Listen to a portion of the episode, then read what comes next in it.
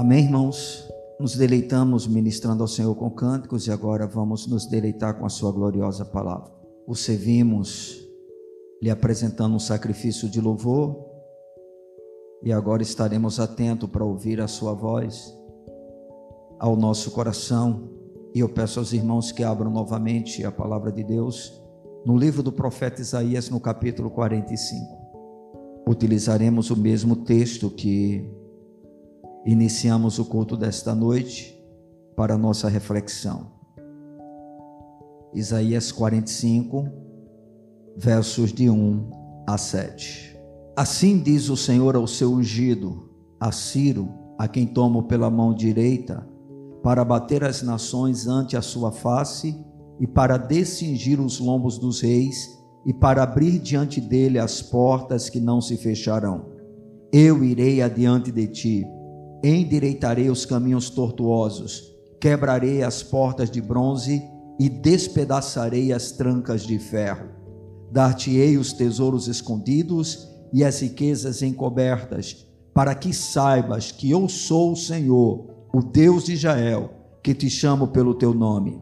Por amor do meu servo Jacó e de Israel, meu escolhido, eu te chamei pelo teu nome e te pus o sobrenome, ainda que não me conheces. Eu sou o Senhor e não há outro, além de mim não há Deus. Eu te cingirei, ainda que não me conheces, para que se saiba, até o nascente do sol e até o poente, que além de mim não há outro. Eu sou o Senhor e não há outro. Eu formo a luz e crio as trevas. Faço a paz e crio o mal. Eu, Senhor, faço todas estas coisas. Amém, amados?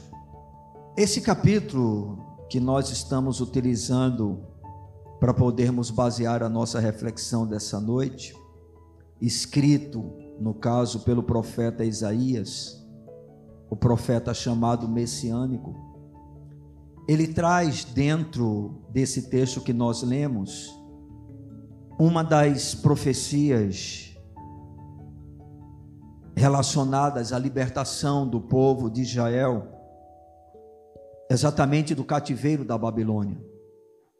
Nós que temos um conhecimento, algum conhecimento da palavra de Deus, sabemos que por consequência do pecado de Israel, o Senhor declarou, determinou que haveria um juízo por causa desse pecado. E esse juízo seria que o povo estaria sendo conduzido como prisioneiro para a Babilônia e permaneceria durante um determinado tempo, que o Senhor disse 70 anos. E agora, o momento da libertação desse povo se aproxima, e o profeta Isaías tem uma visão a respeito disso, dada pelo Senhor, e dentro dessa visão, Isaías vai predizer exatamente para o fim do cativeiro de Israel e, de forma extraordinária, como isso deveria acontecer. Ou seja, Isaías não apenas vê a libertação do povo, mas como se daria essa libertação. E essa, irmãos, é uma das profecias mais notáveis das Escrituras, juntamente com outra que nós vamos encontrar em primeiro livro de Reis, no capítulo de número 13, versículo de número 2.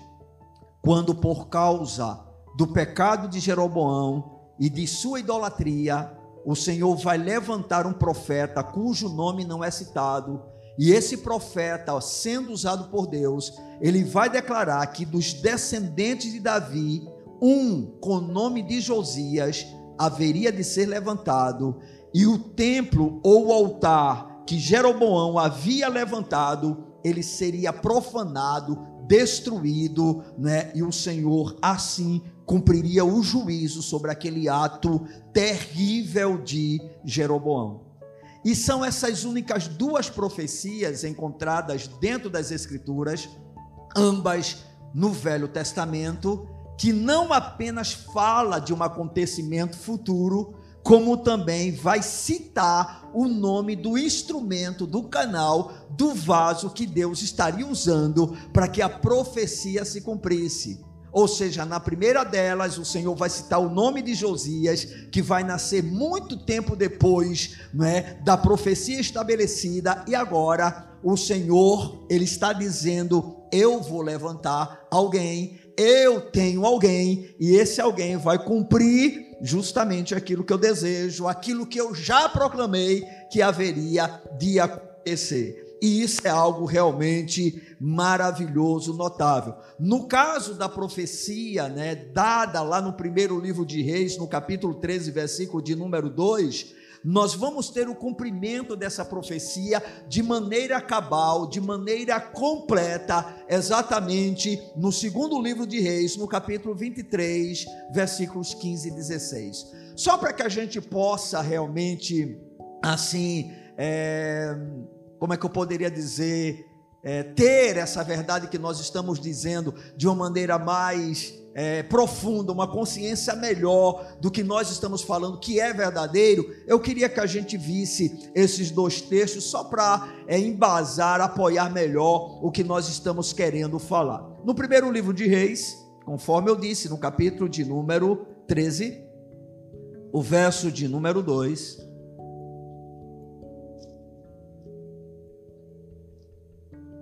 No capítulo 12, a partir do verso de número 25, nós temos a idolatria de Jeroboão. Jeroboão, ele vai construir um altar, tá certo? Depois da divisão das tribos do norte e do sul, aonde a tribo do sul ficou com, com Roboão e a tribo do norte com Jeroboão, ele vai levanta um altar exatamente indo de encontro à palavra de Deus, estabelece sacerdotes para o culto, faz tudo do seu jeito, da sua maneira, tá bom? Aí quando chega no capítulo de número 13, o Senhor nem cita o nome do profeta, né? Aí diz versículo de número 1: Eis que por ordem do Senhor veio de Judá Betel um homem de Deus, e Jeroboão estava junto ao altar para queimar incenso. Clamou o profeta contra o altar por ordem do Senhor e disse: Altar, altar, Assim diz o Senhor: Eis que um filho nascerá à casa de Davi, cujo nome será Josias, o qual sacrificará sobre ti os sacerdotes dos altos, que queimam sobre ti incenso, e ossos humanos se queimarão sobre ti. Então aqui nós temos a profecia. O Senhor, ele se manifesta através de um profeta cujo nome não é citado. Esse profeta aponta que em um tempo futuro o Senhor estaria levantando um descendente de Davi, de nome Josias, e este descendente, que seria rei, ele iria profanar esse altar, inclusive matando sobre ele os sacerdotes que serviam justamente a um Deus que não era o verdadeiro Deus. E aí o cumprimento da profecia, conforme declarado, nós vamos encontrar no segundo livro de Reis, capítulo 23, os versos 15 e 16.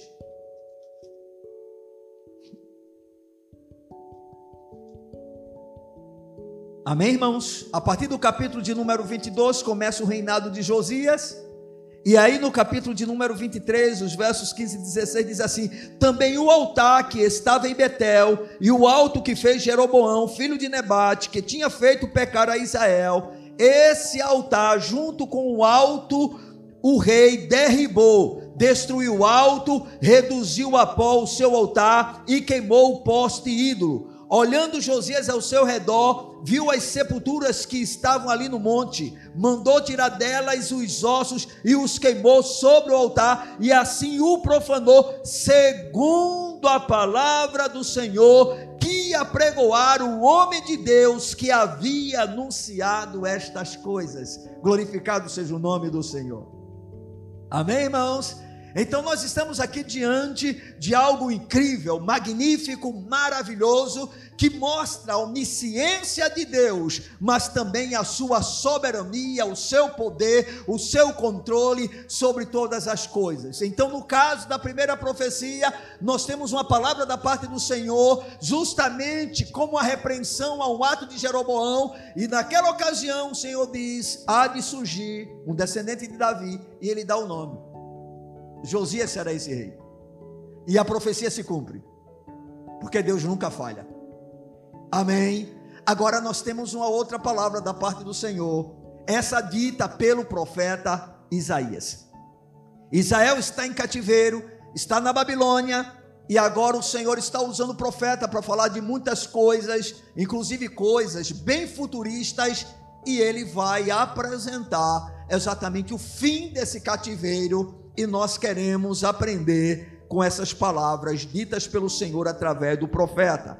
Quando nós olhamos esse texto sagrado, onde Deus ele prediz justamente que um rei seria levantado para libertar a nação de Israel do cativeiro babilônico, nós vamos encontrar alguns princípios importantes quando o assunto está relacionado às pessoas que Deus usa para ele, as pessoas que Deus se utiliza exatamente para que a sua vontade seja realizada, principalmente líderes, para que a sua obra seja feita e a sua vontade totalmente cumprida. Então nós gostaríamos de utilizar esse texto para falar sobre essa questão, tá bom? Deus, ele tem os seus caminhos. Deus, ele tem aqueles que ele levanta para que os seus planos se cumpram e esses planos não falharão. Amém, irmãos? Tudo aquilo que Deus determinou vai acontecer. Por mais aparentemente impossível seja que ocorra, vai ocorrer. Porque Deus tem os seus caminhos. E os caminhos dele são perfeitos. E uma coisa que eu quero chamar a sua atenção desde já, porque diferentemente de Josias, que era um homem da descendência de Davi e alguém, segundo as Escrituras, que demonstrou um profundo temor para com o Senhor, foi um dos melhores reis da nação de Israel. Nós vamos agora para uma outra parte, aonde Deus escolhe não descendente do seu povo, mas um homem pagão, um homem ímpio, para fazer a sua vontade. Quando Deus quer, é assim ele usa quem ele quer. Estão entendendo, irmão? Nada pode impedir o agir de Deus. O que foi que Deus prometeu para Israel? Vocês vão passar quanto tempo? Em cativeiro? 70 anos. Bem, os 70 anos estão chegando e aparentemente não existe absolutamente nada que possa indicar que Israel será liberto porque até então o cativeiro permanecia, só que Deus havia falado. E quando Deus fala, diz ele, agindo eu, quem pode impedir? As palavras da sua boca não podem falhar, não podem voltar para ele vazia, sempre vão prosperar. E agora o Senhor está não apenas dizendo que vai ocorrer, mas como vai acontecer. E a grande surpresa para nós é o meio, o método, a forma como Deus vai trabalhar para que a sua vontade ela seja realizada. E aqui, irmãos, nós temos algumas lições maravilhosas sobre esse agir de Deus com os vasos que ele se utiliza para que essa vontade se torne um fato, uma realidade. Então vamos para o texto sagrado. Vamos aprender com a palavra do Senhor, primeira coisa que a gente pode ver, irmãos, dentro desse texto, é que quando se trata de vasos que o Senhor se utiliza deles, é o próprio Deus quem faz a escolha desses vasos. Ok? Quando Deus quer agir, Ele escolhe aqueles que Ele quer usar. Bendito seja o seu nome não é algo humano, não é algo natural, é sobrenatural. Deus escolhe os seus vasos de maneira específica para fins especiais. Amém, irmãos? Como povo de Deus, todos nós fomos escolhidos por Ele. Glória a Deus. E Deus tem um plano específico na nossa vida. Mas todos nós sabemos que Deus, ele escolhe de maneira especial algumas pessoas. Isso é um fato.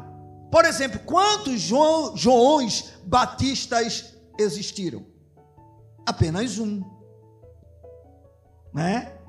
o cumprimento da profecia de Isaías, que afirmava que viria o precursor de Jesus, tá certo?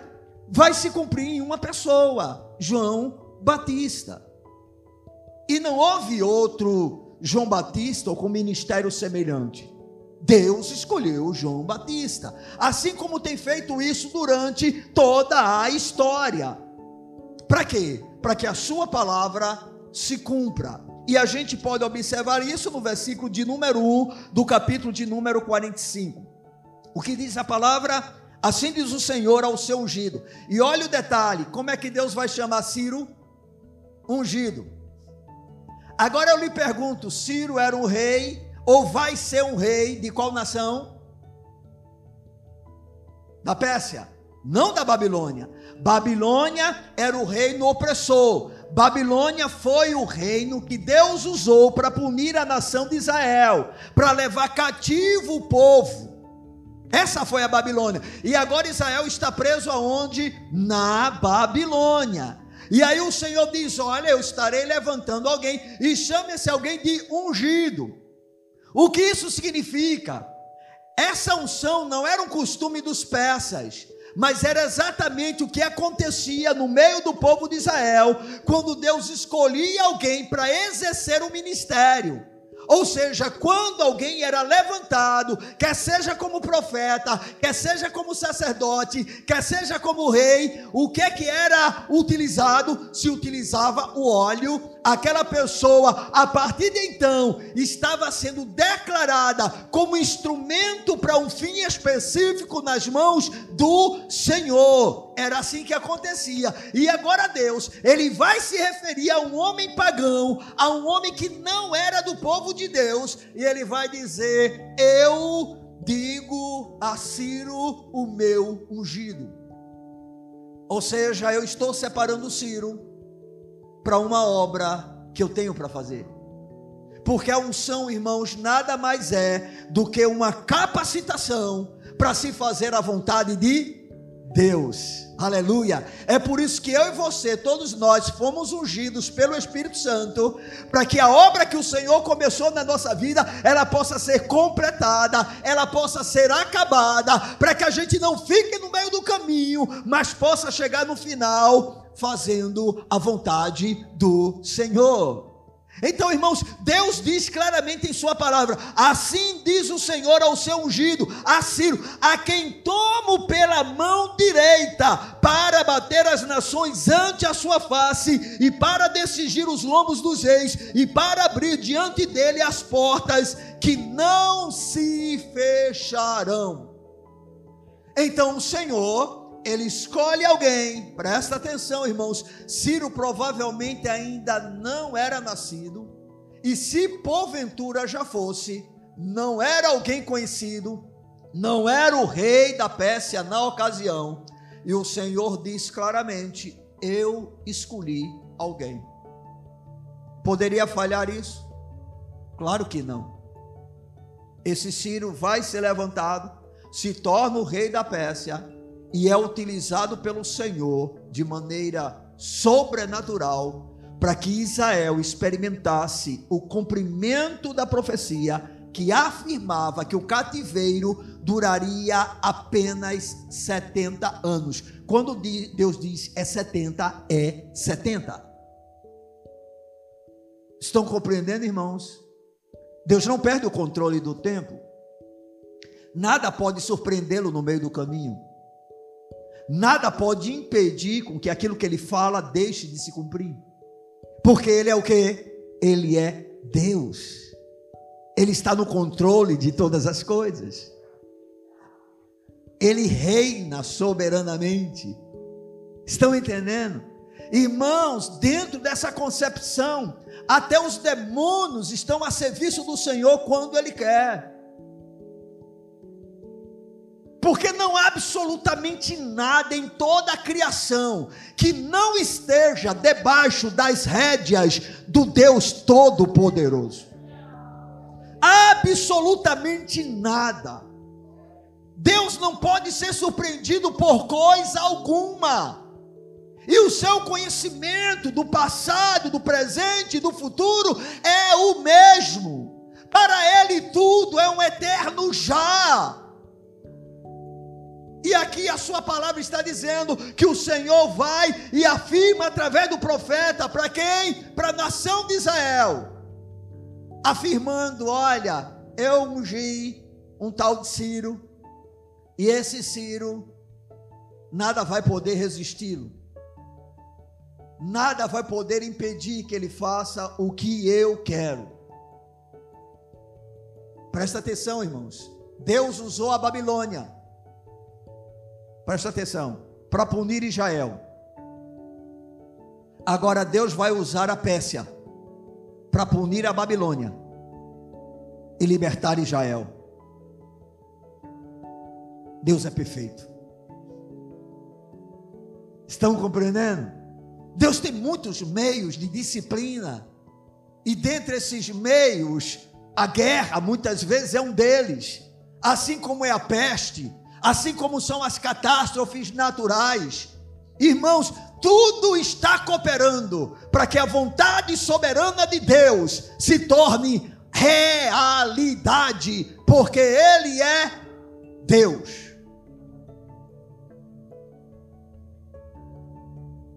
O próprio Deus, queridos, é quem faz a escolha daqueles quem Ele utiliza.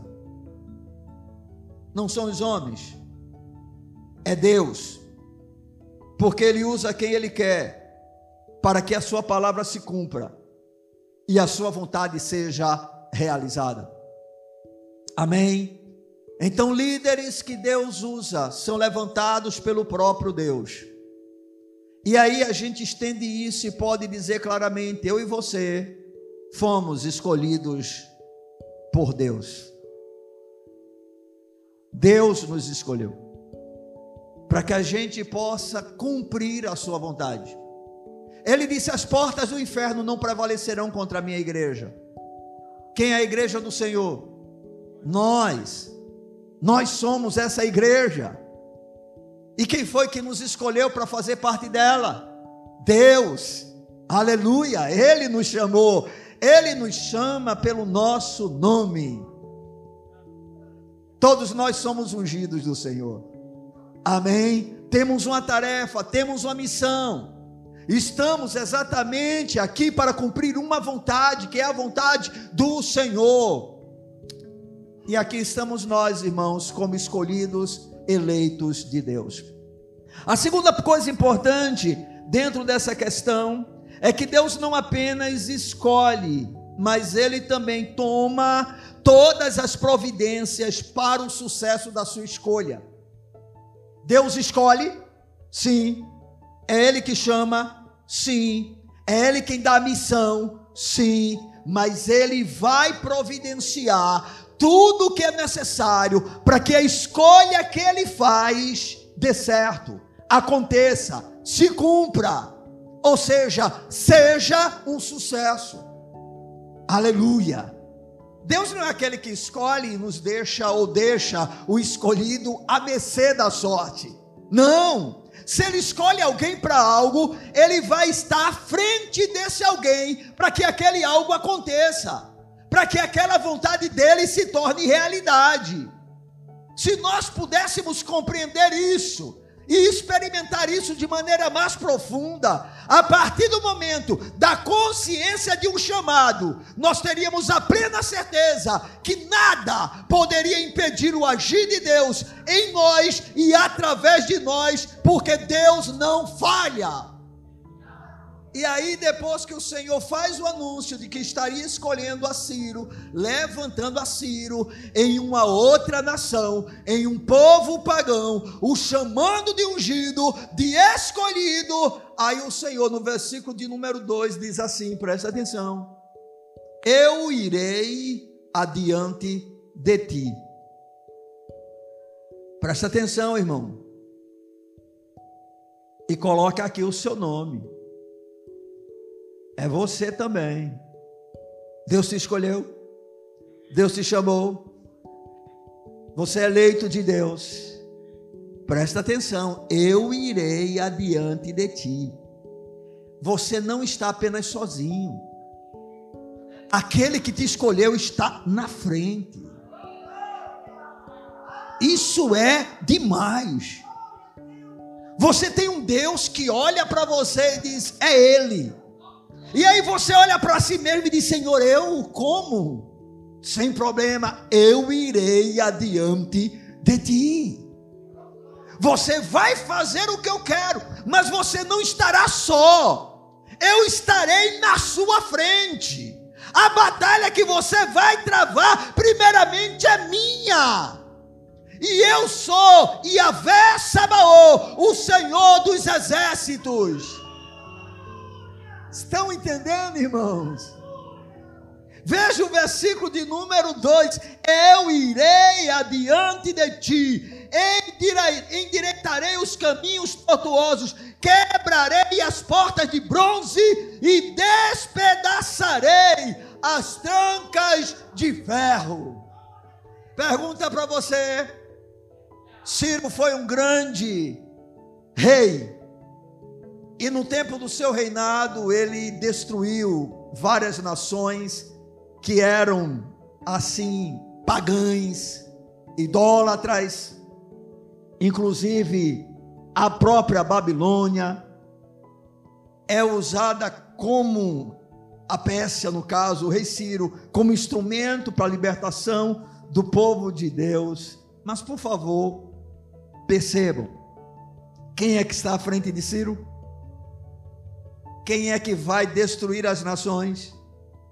Quem é que vai libertar o povo? Deus. Agora a pergunta: Ciro ficou de braços cruzados para isso? Na verdade, Ciro nem vai saber disso. Porque Ciro era um rei o que? Da Pérsia. Era um rei pagão. Ele vai conhecer ao Senhor, ok? Através de homens de Deus da sua época, como no caso do próprio Daniel. Ele vai ter um certo conhecimento de Deus, né? Mas ele sequer sabia que Deus o usaria da maneira como usou, para que outras nações fossem punidas, para que a Babilônia fosse arrasada e para que Israel saísse do cativeiro e voltasse para a sua terra. Presta atenção, irmãos. Quem é que estava na frente? Deus. Quando Deus escolhe, Deus se responsabiliza.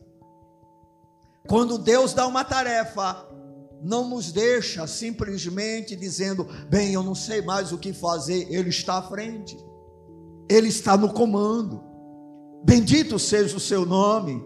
Nós não podemos de maneira alguma cruzar os braços esperando que as coisas aconteçam, mas se verdadeiramente Deus nos escolheu, podemos perfeitamente, irmãos, caminhar firme para aquilo que Deus nos chamou, por quê? Porque Ele está à nossa frente, aleluia, nada pode nos impedir.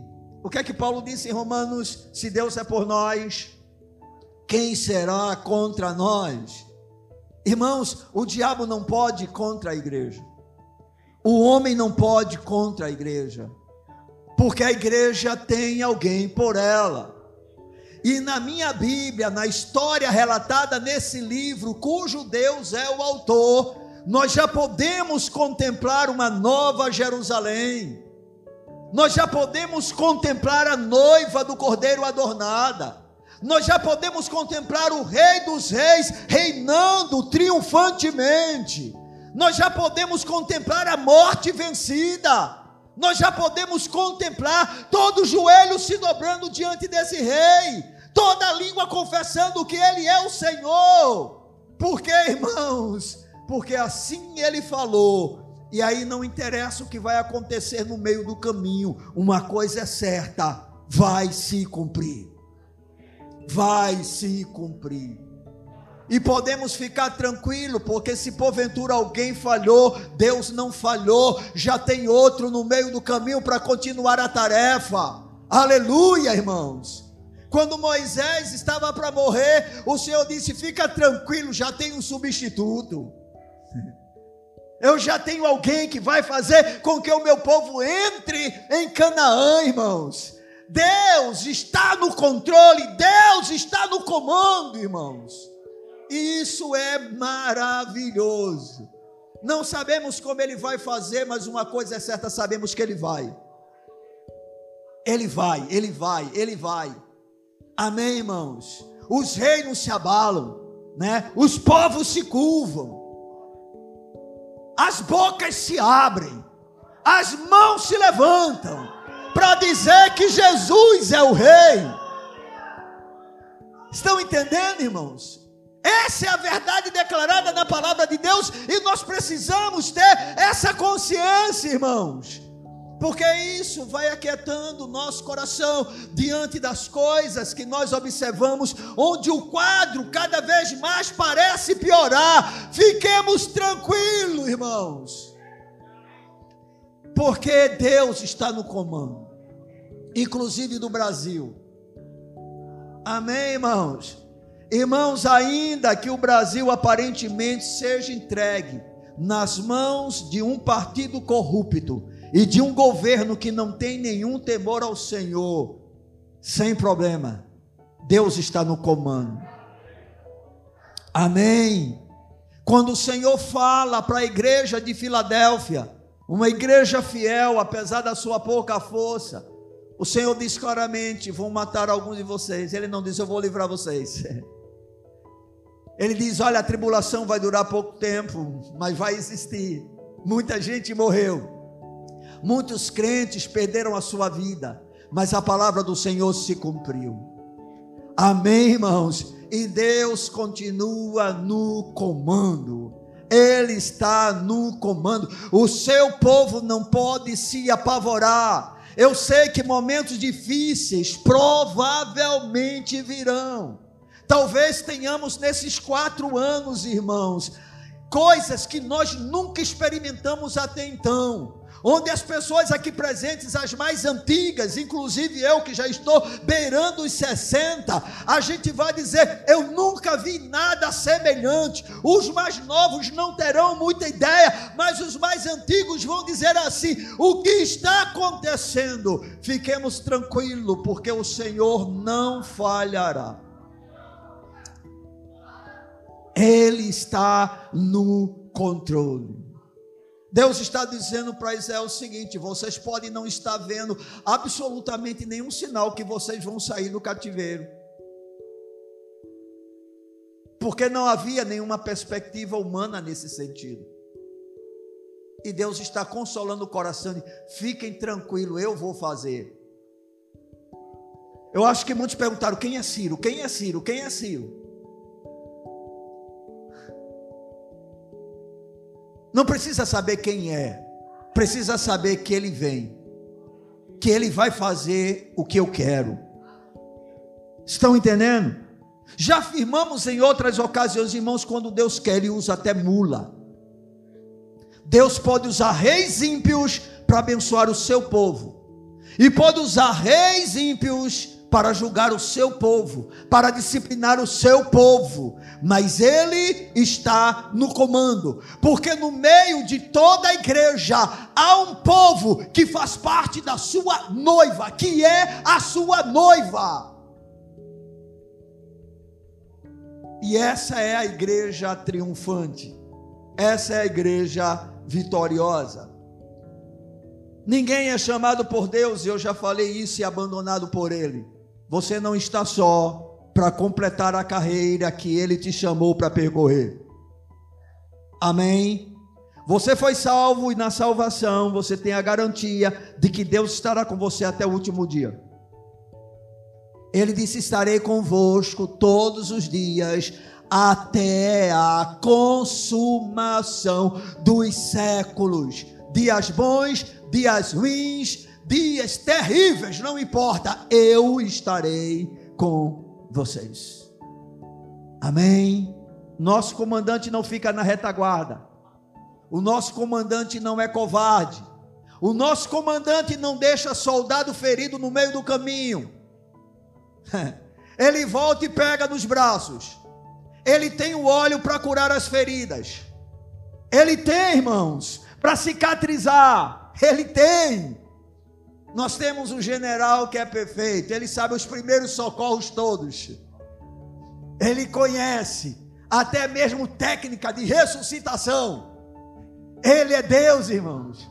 Amém. Bendito seja o nome do Senhor. Então, Deus é quem faz a escolha, ele toma as providências para o sucesso de sua escolha. Terceiro, Deus nunca deixa os seus escolhidos sem a sua devida recompensa. Aleluia. Observe o versículo de número 3. Depois que o Senhor fala a respeito de Ciro e diz: Eu estarei indo adiante de você. No versículo 3 diz assim: Dar-te-ei os tesouros escondidos e as riquezas encobertas, para que saibas que eu sou Yahvé, o Deus de Israel, que te chama pelo teu nome. Aleluia!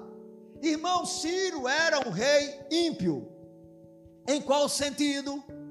Não conhecia verdadeiramente o Deus de Israel.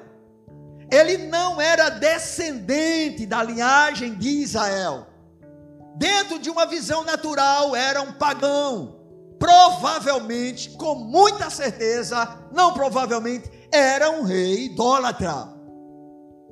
Mas o Senhor disse para ele: Eu estarei adiante de ti, eu te ungi, eu te separei, e mais do que isso, eu vou te recompensar pelo serviço que você vai prestar a mim. E qual foi a forma de Deus fazer isso? Abençoando as guerras de Ciro, de tal maneira que ele não apenas vencia, mas ele saqueava e tinha como recompensa todos os tesouros acumulados pelos seus inimigos.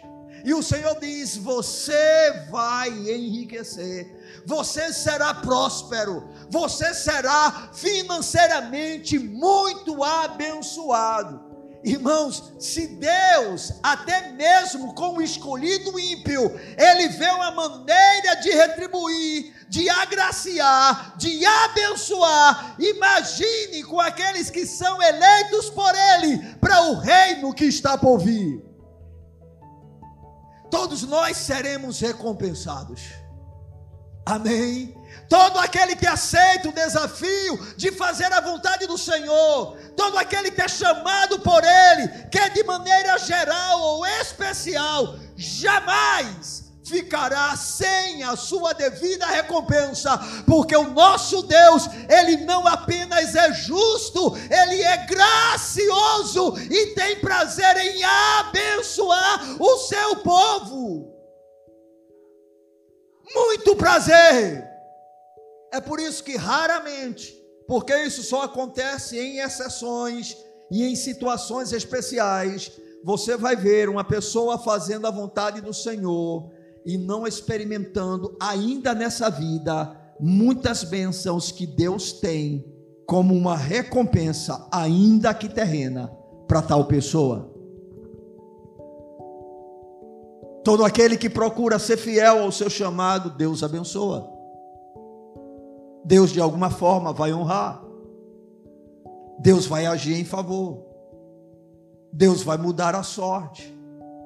Existem situações especiais que essas bênçãos terrenas podem não ser desfrutadas, mas não tem problema, porque o grande galardão nós receberemos na eternidade. Estão entendendo?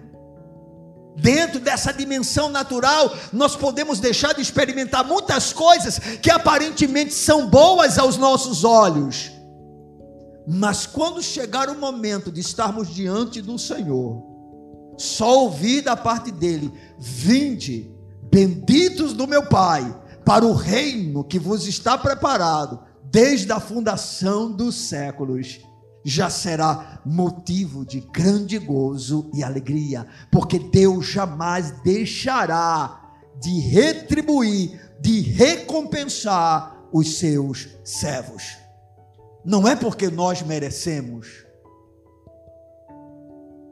é porque Ele é gracioso, é porque Ele é bom. Irmãos, para nós já seria motivo de grande júbilo experimentar apenas a Sua salvação. Afinal de contas, estávamos condenados. E o que fizemos para ser salvos? Absolutamente nada. Porque foi Ele que veio a nós, Ele se revelou a nós, Ele abriu os nossos olhos, Ele falou conosco. Nós simplesmente nos curvamos, nós simplesmente acatamos a Sua palavra. E aí fomos regenerados, alcançados pela Sua graça, salvos por Ele. E agora, irmãos, temos direito a viver eternamente com Ele. Irmãos, se nós não recebêssemos nada da parte do Senhor, tanto agora como no Povi, já seria razão suficiente para sermos agradecidos a Ele. Porque o sofrimento é a consequência do pecado. Quantos pecadores nós temos aqui? Bem, eu, eu vou levantar minha mão sozinho. Eu acho que eu estou na igreja errada. Todos nós somos pecadores, irmãos.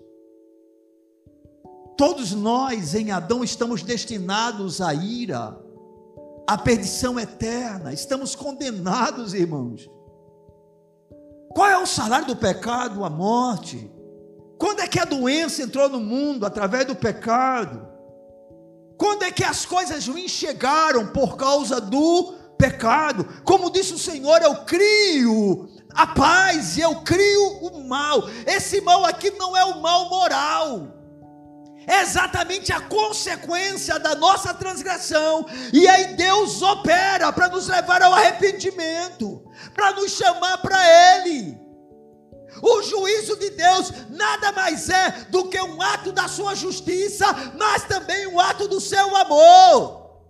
Porque até no seu juízo Deus está dizendo: Eu te amo, se arrependa, volte-se para mim, se humilhe diante da minha presença, abandone os seus pecados, abandone os seus maus caminhos. Eu tenho um plano diferente para você. Ou seja, até quando Deus tira, Ele está dando uma oportunidade para nós dizer: Senhor, tem compaixão, tem misericórdia, porque o desejo dele não é que a gente se perca, mas para que a gente seja salvo. Amém? Então nós observamos dentro da palavra do Senhor que esse mesmo Deus, irmãos, nos mostra que fazer a sua vontade é sempre gratificante, é sempre compensador. Deixa eu dizer uma coisa: se tem alguém que nunca vai deixar de reconhecer o que você faz, esse alguém é Deus.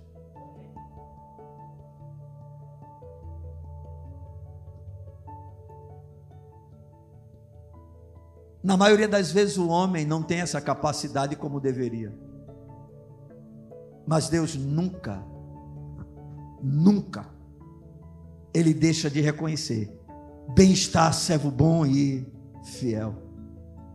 Sobre o pouco foste fiel, sobre o muito te colocarei. Irmãos, Deus tem prazer em nos abençoar. Amém.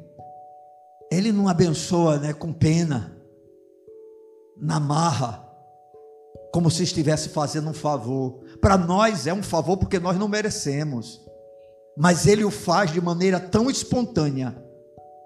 Estão entendendo? Porque esse é o seu prazer, não é? A gente observa isso na vida de muitos homens do Senhor do passado. A própria vida de Jó é um exemplo disso. Ou vocês acham que tudo que Jó conquistou era apenas produto do esforço de Jó? Era não, irmão, era a mão abençoadora de Deus. Porque quando Deus não quer, não importa o quanto você se esforce, não sai nada. Tudo dá para trás. Tudo fracassa. Tudo falha. Não é? Às vezes todas as condições são favoráveis e Deus diz: Eu não estou nisso. Eu não abençoo isso. Mas quando Deus está, meu irmão, quando Deus está presente, quando estamos procurando fazer as coisas dentro da Sua vontade, nos esforçando para agradá-lo, para servi-lo da maneira correta, pode ficar tranquilo, a poderosa mão do Senhor nos é favorável. E ainda que as injustiças aqui aconteçam, no final, o reto juiz, Ele nos dará aquilo que Ele já preparou para nós. Amém? Essa é a terceira coisa importante que nós aprendemos em relação àqueles que nos escolhem como vaso para fazer a sua vontade e realizar a sua obra. Deus nunca deixa os seus escolhidos sem a sua devida recompensa. Quarto, Deus sempre tem um propósito nas suas escolhas. Amém? Deus não escolhe ninguém por acaso. Ou Deus não escolhe ninguém sem ter algo para realizar, sem ter um propósito a cumprir. E observe por gentileza no versículo de número 4. O que é que o Senhor diz a respeito de Ciro? Quem escolheu Ciro? Deus. Quem iria diante de Ciro para cumprir o que Deus queria? Deus. Quem estaria recompensando Ciro pelo serviço que Ciro prestaria ao Senhor? Deus. Tudo Deus. Deus chama, Deus vai à frente, e é interessante, né? Porque ele é que está à frente e ele diz: Eu vou te recompensar. É só fazer o que eu quero. É só fazer o que eu mando. Mas aí no versículo 4 nós temos um propósito. E ele diz assim: Por amor do meu servo Jacó e de Israel, meu escolhido, eu te chamei pelo teu nome e te pus o sobrenome, ainda que não me conheces. Aleluia! Presta atenção, nós estamos aqui vendo dois tipos de escolha. A primeira escolha é a escolha de Ciro para realizar um propósito, para cumprir a vontade do Senhor. E nós agora vemos Israel, Jacó, o povo chamado de Deus, como sendo o seu escolhido para uma função especial, que é tornar o seu nome conhecido em toda a terra, que é agradar ao seu coração Aí o que é que o Senhor diz através do profeta em relação a Ciro? Eu estou escolhendo você, eu estou levantando você, eu vou te dar poder, eu vou te dar condições de vencer todos os adversários, todos os inimigos. Você vai vencer o rei da Babilônia, você vai destruir os exércitos da Babilônia. Mas eu tenho a razão dessa escolha, e a escolha é porque eu amo o meu povo. Eu tenho um povo que é amado por mim. Amém. E Ciro era o instrumento que Deus usaria para que o seu povo experimentasse a sua libertação. Irmãos, é interessante porque dentro dessa história nós podemos ver, por incrível que pareça, em Ciro a figura de Cristo. Quem é o libertador do povo de Deus? Da eclésia, da igreja, dos escolhidos, é o próprio Cristo. Cristo é esse que veio endireitar os caminhos. Cristo é esse que veio da parte do Senhor para vencer todas as coisas, para triunfar sobre tudo, para nos arrancar com mãos fortes, braço estendido das garras de Satanás. Foi o Senhor, irmãos, e agora Deus está dizendo: Eu estou levantando você por causa do meu povo. Irmãos, quando o Senhor quer dar escape para a sua igreja, Ele levanta quem quer que seja para que isso aconteça. Ele está no controle. Amém. E tudo que ele faz por incrível que pareça, é por amor à sua igreja. Todo o trabalhar de Deus na história é por causa da sua igreja. Deixa eu dizer uma coisa: esse mundo ainda existe por nossa causa. Nós somos o sal da terra. Se não tivesse sal, irmãos, o estado de putrefação desse planeta já teria chegado a um ponto que Deus já teria destruído. Nós somos a luz do mundo, irmãos. Sem a nossa presença nesse mundo, o mundo estaria totalmente já mergulhado em trevas profundas. E o Senhor continua levantando homens escolhendo líderes. Por qual razão? Por amor ao seu povo. No meio da igreja, nem todo mundo tem a mesma capacidade de liderança. Na verdade, nem todos são líderes. Nem todos têm talentos e dons especiais exatamente para apacentar o rebanho do Senhor que se encontra aqui na face da terra. Mas não importa o que aconteça, ainda que a profecia dita por Jesus, que a multiplicação da iniquidade faria com que o amor se esfriasse de quase todos, podemos ficar tranquilo, o Senhor permanecerá tendo os seus. E ele continuará levantando homens e mulheres para que o seu povo seja abençoado. Por causa do seu povo. Estão entendendo? Ou seja, você que tem uma aliança com Deus, pode ficar tranquilo. O Senhor sempre terá alguém para conduzir a vida da igreja, porque Ele ama o seu povo. Amém, irmãos? As ovelhas do Senhor continuarão ouvindo a sua voz. E no meio de toda essa podridão existente no chamado Evangelho, o Senhor continua tendo homens e mulheres que são escolhidos por Ele para que a Sua palavra permaneça sendo proclamada de uma forma como ela é. Se multiplicarão os hereges, os enganadores, os falsos profetas, mas como disse Paulo, escrevendo em uma das suas epístolas para Timóteo, isso acontece, irmãos, para que a gente possa até mesmo saber quem é de Deus. Estão compreendendo? Porque as ovelhas do Senhor não se deixarão enganar. E para essas mesmas ovelhas, o Senhor levanta pastores segundo o seu coração, a fim de que possam apacentar o seu rebanho com conhecimento e inteligência. Deus ama o seu povo. Louvado seja o nome do Senhor. O objetivo de toda escolha de Deus é que ele seja honrado e o seu povo servido. O objetivo de toda escolha de Deus é que ele seja honrado e o seu povo servido. Deus não lhe dá talentos e dons para você mesmo. Deus não lhe dá talentos e dons apenas para o seu próprio benefício. Deus não lhe concede uma liderança para você pensar em si mesmo. O povo de Deus está acima das nossas próprias vontades. Porque Deus ama o seu povo. Amém, amados? E aí, para a gente concluir essa reflexão, eu quero ainda mostrar mais uma verdade dentro desse texto sagrado sobre aqueles que o Senhor escolhe. Escolhe apenas para assim trazer é, um, uma lembrança mais firme aos irmãos, tá certo? Não se esqueça, é o próprio Deus que faz a escolha. Assim diz o Senhor ao seu ungido, a Ciro. É Deus quem toma todas as providências para o sucesso da sua escolha. Eu irei adiante de ti. Eu irei adiante de ti.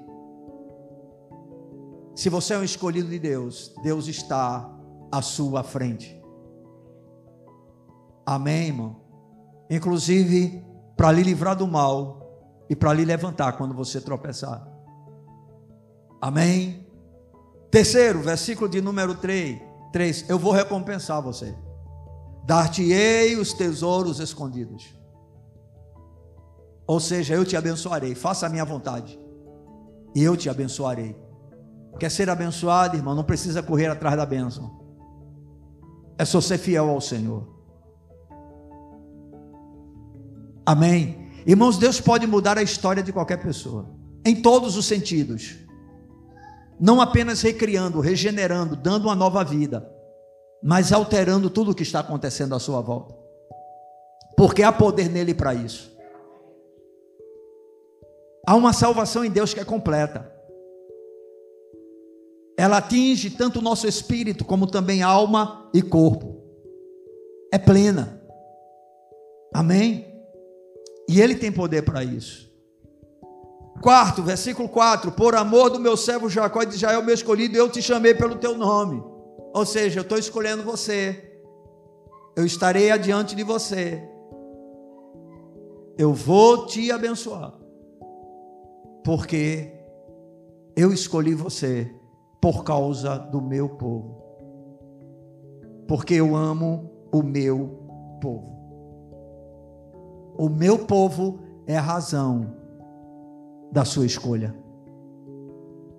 Você hoje é escolhido por Deus por causa do seu próprio povo, para servir ao povo de Deus. Amém. Essa é a palavra do Senhor. E aí, por fim, nos versos de número 5 até o 7, diz assim: Eu sou Yahvé, ok? Eu sou o Senhor e não há outro. Além de mim, não há Deus. Eu te cingirei, ainda que não me conheces, se referindo à pessoa de Ciro, para que se saiba até o nascente do sol e até o poente, que além de mim não há outro. Eu sou Yahvé, e não há outro. Eu formo a luz e crio as trevas. Faço a paz e crio o mal. Eu, Yahvé, faço todas estas coisas. Ou seja, Deus levanta pessoas, escolhe vasos, escolhe homens, escolhe mulheres, não somente, queridos, para mostrar através dessas escolhas que Ele de fato é soberano e único. É para mostrar para todo mundo: eu sou o Senhor. Eu sou Yahvé. Não há outro além de mim. Eu tenho poder e controle até sobre aqueles que estão servindo aos demônios. Eu sou o Senhor. Estão entendendo? A igreja do Senhor está aqui na terra para mostrar para o mundo, desde o nascente até o poente, ou do poente até o nascente, que o Senhor é o único Deus verdadeiro, o único digno de ser adorado, o único que salva, o único com poder sobre a vida e sobre a morte e que cria todas as coisas, porque Ele é soberano. Quando Ele quer a paz, a paz é estabelecida. Quando Ele quer a guerra, a guerra é estabelecida. Ela é fruto do pecado do homem, mas é o instrumento usado pelo Senhor para justamente julgar e disciplinar o homem, a fim de que esse homem entenda que apenas Ele é Deus. Louvado seja o nome do Senhor. Essa é a razão, irmãos, de Deus escolher cada um de nós. Amém. Ele nos conhece, Ele nos chama pelo nome, Ele vai adiante de nós para endireitar os nossos caminhos. Ninguém pode nos existir. Se você ficar pelo meio do caminho, não é porque o diabo foi maior. Não é porque Deus falhou. Deus nunca falha. Amém. É porque simplesmente você não obedeceu, você não ouviu e você deixou de olhar para Ele e passou a olhar para as coisas que estão acontecendo à sua volta. Não faça isso. Deus começou uma obra na sua vida ele vai terminar, ele vai completar, porque ele tem poder para isso. Amém. E a razão da sua existência, é que o nome dele seja glorificado, é que através de você outros saibam que ele é o Senhor, que ele é Deus, que ele é fiel. Jesus veio, assim como Ciro foi chamado pelo Senhor, para nos libertar e ele trouxe libertação para nós. Amém, irmãos? E agora nós podemos, como escolhidos de Deus, ter a plena certeza de que esse Senhor, Ele está conosco para nos garantir a vitória final. Amém. Nós queremos concluir dizendo que Deus, ele continua sendo o mesmo. E ele fará o que for preciso. O que for preciso. O que for preciso. Para que cada uma das suas promessas se cumpra na vida do seu povo. Deus fará o que for preciso para que cada uma das suas promessas se cumpra na vida do seu povo. Deus tinha dito para Israel: vocês serão prisioneiros, vocês serão levados por um povo de uma língua estranha, vocês se tornarão cativos de uma outra nação, para que vocês saibam que apenas eu sou Deus, para que vocês entendam que somente eu devo ser adorado. Mas eu vou ser muito complacente, misericordioso, vocês ficarão só 70 anos. O tempo vai passando, no início, o povo de Deus pensava que era só uma brincadeira do Senhor, achava que ia sair logo. E aí o Senhor vai usar os profetas e disse: nem fiquem pensando nisso, construam família, cuidem da terra, vivam a própria vida de vocês, porque 70 anos não é 70 horas, não é 70 dias, irmão, não é 70 semanas, não é 70 meses, são 70 anos.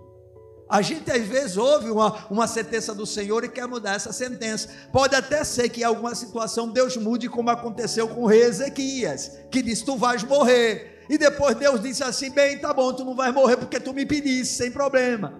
Eu vou te acrescentar 15 anos. Mas nesse caso, não, o Senhor foi taxativo e usou vários profetas. O cativeiro vai durar 70 anos. Tempo está se esgotando, agora se levanta Isaías que é um profeta no período exílico, e diz para o povo de Israel: Olha, eu vou estar levantando alguém. Esse alguém nem é um rei do meio do povo de vocês, não é nenhum descendente de Davi. Eu estou levantando Ciro, não é? E ele vai fazer a minha vontade, eu vou estar diante dele, ele vai vencer todos os seus inimigos, vai se fortalecer, vai vencer Babilônia, e vocês serão libertos. E eu farei isso porque eu amo vocês. E eu farei isso para que do poente do sol até o nascente do sol, do nascente do sol até o poente do sol, todos saibam que eu sou o único Deus, que eu sou Yahvé. Estão compreendendo? Então, amados, as promessas do Senhor vão se cumprir. E aconteceu. Ciro foi o libertador de Israel. Israel volta para, no caso, para ajudar para a cidade de Jerusalém, exatamente por causa de um decreto de Ciro, que resolveu não apenas libertar o povo, mas inclusive devolver os tesouros que havia sido, haviam sido levados lá de Israel. Veja que Deus maravilhoso. Manda o povo de volta e ainda manda o tesouro da sua casa. Porque esse Deus é assim. As suas promessas se cumprirão. Ele levantará quem ele quiser, na hora que ele quiser, e no lugar que ele quiser, para que a sua vontade seja realizada. E assim, todos saibam que apenas Ele é o Senhor. Amém. Então, meus irmãos, que essa palavra traga ao nosso coração paz e segurança. Amém. Porque Deus tem os seus caminhos e Ele nunca vai falhar. Que permaneçamos mostrando a nossa indignação diante do mal, do pecado. Que permaneçamos demonstrando a nossa insatisfação com aquilo que não agrada a Deus, rejeitando tudo aquilo que o Senhor abomina mas ao mesmo tempo seguros de que, seja lá qual for o plano de Deus, para os tempos que estão por vir, Ele está no controle de tudo e Ele trabalha para o nosso bem, porque Ele nos ama. E na hora que Ele quiser, Ele usa quem Ele quiser para nos abençoar, para fazer com que a gente possa receber escape e livramento quando assim for a vontade do seu coração. Amém, amados? Que o nosso bom Deus nos ajude e que entendamos que fomos escolhidos por Ele para um propósito específico. Você pode não ter sido chamado para ser um pregador, para ser um pastor, para ser um missionário num nível como nós vemos, para ser alguém que vai revolucionar a igreja, produzir um grande avivamento, né, ou coisa dessa natureza, mas não tem problema. Uma coisa é certa, Deus chamou você. Deus escolheu você. Amém? E Deus tem um plano e um propósito na sua e na minha vida. Vamos ficar de pé, irmãos.